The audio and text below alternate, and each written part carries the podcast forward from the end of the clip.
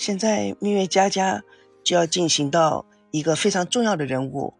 这个重要的人物是叫吴金妹，台湾本地人。当她开始出现在这个剧本里的时候，她是一个学徒，就是理发店的学徒，也是她第一次见到赵念祖的时候，那是很多很多年以前了。对这个阿斌哥，应该是一见钟情吧，所以他就从开始见面他就非常喜欢她。但是张念祖因为思想到家里的已经结婚，但是没有圆房，在当天被抓丁到了台湾的话，所以他对这个吴金妹一点没有感情，因为他所有的情和所有的爱，田心雨这个人的身上。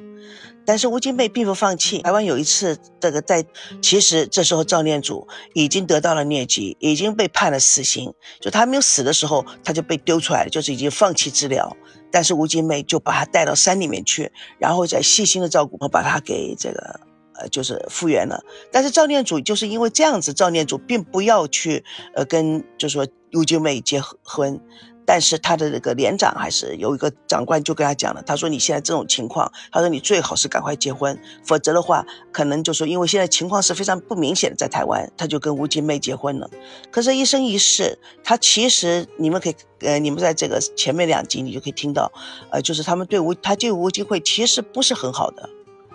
但是吴金妹对他总是很好的，为了他生下了一个儿子，叫做呃赵腾龙。在这么一个漫长的过程，几十年的过程里面，吴金妹是不改初心，就是一一生一世对赵念祖，呃，非常非常的照顾，非常的好，非常的爱他。可是赵念祖对他也是不改初心，从头到尾对他就是不好。然后结婚的那一天，他根本就没有跟他圆房，他就一个人跑走了，就是他跑到了这个院子里，非常的痛苦，因为。他认为他背叛了天心月，所以在这种非常复杂的人性的这个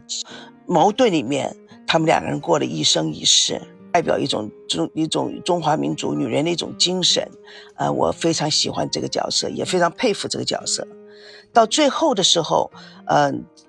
这个赵念祖居然跟他说的，他赵念祖心里知道的。他说：“我欠你一辈子，但是我死了以后，他说我这个情也不能还给你，因为还欠了另外一个人。他说我第一个，我死了以后再有来生来世的话，他说我会把我这个爱，我会还给另外一个人。”这个吴金妹跟他说了一句话，他说的没有关系的，你的爱去还给一个人，我完全了解，但是我很高兴，因为今生今世我拥有了你。所以，从另外一个角度讲，他们两个之间到底谁败给了谁？